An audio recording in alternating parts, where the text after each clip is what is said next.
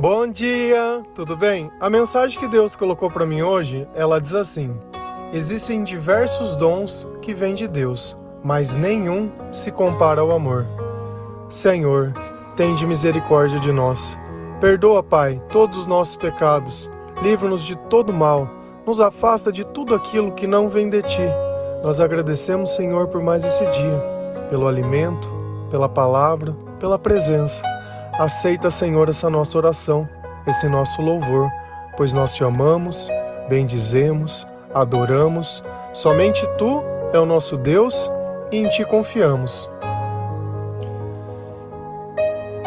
Somente quem acredita em Jesus Cristo vai poder experimentar alguns dons que somente a presença do Espírito Santo pode trazer para a nossa vida. Às vezes nós assistimos essas séries, esses filmes, nós lemos em gibis que algumas pessoas são tidas como super-humanos porque elas tinham poderes sobrenaturais. E a presença do Espírito Santo, ela pode manifestar em nós algumas coisas que naturalmente nós não teríamos. E isso fica muito bem explicado lá em 1 Coríntios 12, do versículo 7 ao 11. A palavra do Senhor lá diz assim: A cada um, porém, é dada manifestação do Espírito, visando ao bem comum. Pelo Espírito, a um é dada a palavra de sabedoria, a outro, pelo mesmo Espírito, a palavra de conhecimento, a outro, fé, pelo mesmo Espírito, a outro, dons de curar, pelo único Espírito, a outro, poder para operar milagres a outro profecias, a outro discernimento de espíritos, a outro variedade de línguas e ainda a outro interpretação de línguas. Todas essas coisas, porém, são realizadas pelo mesmo e único Espírito, e ele as distribui individualmente a cada um como quer. Então, nessa passagem fica muito bem claro que cada pessoa vai receber de Deus um dom. Mas para que esse dom possa se manifestar na nossa vida, primeiramente nós precisamos aceitar Jesus como nosso único Salvador. E a partir do momento que eu aceito Jesus como meu Salvador e eu permito que Deus comece a trabalhar na minha vida e eu começo a obedecer, porque sem obediência não tem como a gente servir a Deus. Por quê? Porque os dons que o Espírito Santo dá não é para nós, mas para que nós possamos usar na vida das outras pessoas. E isso fica bem evidente, claro, no primeiro versículo. A cada um, porém, é dada a manifestação do Espírito, visando ao bem comum. Então, quando eu recebo esse dom, não é para o meu ego. Olha, eu consigo curar as pessoas. Não, você não cura ninguém. Quem cura é a presença do Espírito Santo. E a partir do momento que você começar a desobedecer a Deus, acabou. Então, a gente nota que Deus ele está conosco a partir do momento que nós temos autocontrole sobre as coisas que acontecem na nossa vida e esse autocontrole e essa obediência, ela permite que eu use esses dons sobrenaturais para que eu possa gerar bem a vida de outras pessoas, para que de alguma forma nós possamos ser as respostas das orações. E nem sempre nós temos discernimento disso. Às vezes você faz um trabalho fantástico, coisas que estão tá muito além de você, algo que você nunca fez, algo que é sobrenatural. Isso é a manifestação de Deus na sua vida. E uma coisa que a gente precisa começar a prestar muita atenção é que todas as vezes que algo na nossa vida, ou seja, algum acontecimento ou qualquer coisa, ele sai fora do padrão, isso é espiritual. Então vamos imaginar que diariamente você costuma estar lá tranquilo e normal. De repente chega alguém te fala alguma coisa e aquilo cria uma ira em você tão grande que a ação que você tem contra aquela pessoa é desproporcional. A partir desse instante você pode ter a certeza que algum espírito está perto de você. influindo, influenciando o seu comportamento. E muitas vezes isso acontece porque nós fizemos algo, algo que desagradou a Deus. E a partir do instante que Deus não está conosco, tudo aquilo que vem, que são os frutos do Espírito Santo, também não estão mais conosco. Então, é importante a gente prestar atenção nesses pontos e nesses gatilhos porque todas as vezes que nós desagradamos ao Senhor, nós perdemos o controle da nossa vida. E a gente vai olhando os dons que o Espírito tem, um deles é você falar com sabedoria. Às vezes eu encontro pessoas que dizem: Nossa, eu adoro as coisas que você escreve, sempre tem algo que me faz pensar. Isso é um dom de Deus, não, não vem de mim. Porque se fosse algo que nós pudéssemos escolher, todas as pessoas elas escolheriam falar com sabedoria, mas isso não é uma escolha. Isso na verdade é uma revelação de Deus. Da mesma forma, o Espírito dá o dom de conhecimento, que é você poder entender, interpretar e saber de todas as coisas. Coisas essas que ainda não foram reveladas mas Deus, ele só vai revelar algo para você se aquilo for edificar o seu propósito, o seu chamado. Senão, não tem sentido. Eu vejo que muitas vezes nós acabamos orando simplesmente porque nós queremos uma vida é, mais fácil. Mas o caminho que o Senhor nos dá é estreito e nós só podemos aperfeiçoar o nosso espírito quando nós passamos pela prova, quando nós passamos pelo lugar que Deus quer. Uma coisa que nós temos que entender é que, independente da prosperidade ou de como as coisas mudem na sua vida, a dependência de Deus ela vai existir para sempre. Não é porque hoje você passa dificuldade que amanhã talvez, e Deus queira que sim, você tenha algo melhor, é, que isso vai tirar a dependência de Deus da sua vida. Na verdade, nós prosperamos porque Deus está na nossa vida. A partir do momento que Ele deixar de estar, nós deixamos também. Não existe controle, não existe vida é, longe do Senhor. Até mesmo a nossa fé, ela é uma marca da presença do Espírito Santo.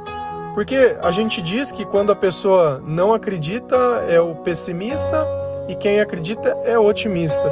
Não, a gente define como aqueles que confiam no Senhor e o Espírito do Senhor abriga a vida dessa pessoa e através desse ele permite ele ter essa visão e esse conhecimento diferente e aqueles que estão espiritualmente mortos, onde todas as vezes tudo que eles olham é de forma negativa. Então, ao invés da gente sempre ficar tentando achar que é uma escolha, quem escolhe sofrer? Quem escolhe ficar triste? Quem escolhe o pior? Ninguém, isso não é escolha. A gente milita pelos nossos interesses. Ninguém escolhe dessa forma, mas nós estamos tão acostumados. O mesmo espírito também dá o dom de curar. Às vezes, um médico, quando ele vai trabalhar na sua vida e aquele tratamento deu certo para você, não é o remédio e não é as mãos do médico, porque o mesmo médico trata mil pessoas, nem todas têm o mesmo resultado. Mas todas as vezes que o Espírito Santo tiver influenciando aquele médico, influenciando aquela cirurgia, vai acabar dando certo. E eu acredito muito nisso, que a minha fé, ela carrega dentro de mim esse espírito e aonde eu estou, esse espírito ele vai influenciar o comportamento das pessoas. Porque é impossível aonde o Espírito Santo está existir opressão isso a gente vê dentro de uma igreja. Até mesmo quem não acredita sente a presença de Deus e o mover ali dentro. E sempre esse sobrenatural, ele é usado como convencimento. Por isso que a alguns é dado também o dom de milagres, para que ele converta o coração dessas pessoas para que elas possam crer. Assim como existe também o dom de profecias, o discernimento dos espíritos, que é isso que a gente está conversando, entre saber o que é Deus e o que não é Deus. E dentro desses dons também, quem já frequentou a igreja, às vezes viu as pessoas falando em línguas estranhas. E essa também é uma manifestação do Espírito. Apesar que aquela língua, muitas vezes para nós, é, seja incompreensível, mas é uma língua que fala de espírito para espírito. Se a gente for lá na carta de Coríntios, Paulo também alerta sobre esse dom, que não adianta nada as pessoas ficarem falando em línguas se não tiver quem traduza. É melhor que não fale se for desse jeito. E ele diz, olha, todos os dons eles precisam ser usados com ordem e decência. Senão daqui a pouco parece que alguém quer se aparecer. Parece que alguém quer se colocar maior que Deus além das coisas que Deus faz.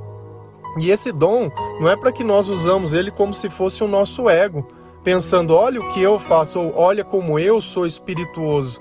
Muito pelo contrário, a partir do momento que nós usamos um dom de Deus e assumimos a glória desse feito para nós, isso não vai acabar bem e vai acabar despertando a ira de Deus na nossa vida. O nosso chamado, ele é primeiramente a obedecer. Sem obediência, não vai dar muito certo.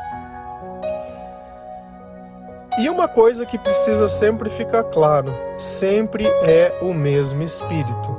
Sempre é o mesmo Espírito. Então, Deus, ele existe uma coerência muito grande em tudo que ele faz porque tudo trabalha para o mesmo propósito, tudo coopera para o bem daqueles que o amam, tudo é para um bem comum. E nós temos que entender muito bem claro isso. A oração de hoje não vai valer amanhã. A presença que o Espírito está hoje, talvez amanhã ele não esteja. E o nosso comportamento vai ditar muito sobre isso, se Deus vai permitir perto ou não. Você gostaria que Deus ficasse perto de você? Ah, eu gostaria. Então você vai ter que observar muito bem o teu comportamento. Vai ter que fazer um processo de muitas vezes quebrantamento, que a partir do momento que eu me iro ou todas as vezes que eu tomo uma, uma, uma atitude que ela é desproporcional. Às vezes alguém pergunta alguma coisa para você, você já está irritado, você vai lá e desconta na pessoa. Você sabe por que, que isso acontece? porque você já contrariou a Deus. Então não tem mais quem te defende. Então, por Deus estar de alguma forma decepcionado ou irado com você, você vai pegar uma pessoa mais fraca e vai descarregar isso nela. Isso também é espiritual. E não adianta nada a gente ter diversos dons, não adianta nada a gente poder saber falar em línguas, não adianta nada a gente achar que simplesmente essa manifestação em nós é um carimbo de olha como eu sou abençoado, olha como eu sou espirituoso. Muito pelo contrário. Se eu já começo a pensar em mim e não em Deus, tem alguma coisa errada. Se a gente lá em 1 Coríntios 13, do versículo 1 e 2, a palavra do Senhor, ela diz assim: Ainda que eu fale a língua dos homens e dos anjos. Se não tiver amor, serei como sino que ressoa ou como prato que retine. Ainda que eu tenha o dom de profecias, saiba todos os mistérios e todo o conhecimento e tenha uma fé capaz de mover montanhas, se não tiver amor, nada serei. Lembra que nós sempre falamos qual é a substituição da palavra amor? Deus. Ah, se não tiver Deus, nada serei. Então, ainda que eu tenha todos os dons, se eu não utilizá-los para Deus, não adianta. Eles não vão servir de nada para a minha vida. Então, não é apenas o falar, mas é a autoridade de quem eu falo, por quem eu falo, por quem eu vivo. Nós sempre temos que viver por algo maior que nós para que nós possamos fazer algo que esteja além de nós. Sempre que Deus pedir algo, vai estar além de nós, porque se eu pudesse fazer, como eu daria glória a Deus por aquilo que eu não seria capaz? Então, sempre Deus vai colocar perto de nós um chamado que Ele está além, para que nisso possa se provar que foi graças a Deus que nós conseguimos fazer o que ninguém poderia fazer. E às vezes nós depositamos a nossa esperança em pessoas, achando que pela escola, que pelo estudo, que pelo esforço e que por tudo mais ela vai chegar. Só tem um problema nisso. Vai existir um gasto energético muito grande. E quando esse gasto chegar ao limite, essa pessoa, ela não vai suportar a vida. E aí começa um remédio para isso, um remédio para aquilo, começa o questionamento se valeu a pena. De repente existe a prosperidade material, mas a espiritual falta. E quando falta Deus, falta tudo, porque eu não consigo aproveitar nem agradecer as pequenas coisas da vida.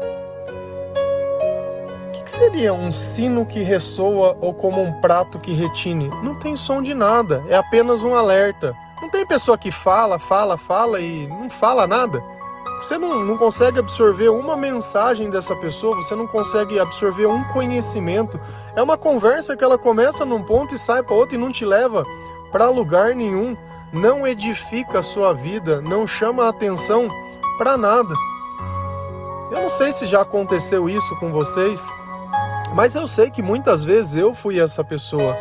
Mas eu consigo sentir dentro do meu coração todas as vezes que o Senhor fala comigo. Sabe por quê? Porque quando eu escuto o que eu estou dizendo, eu mesmo fico admirado, porque é um conhecimento que ele está além de mim.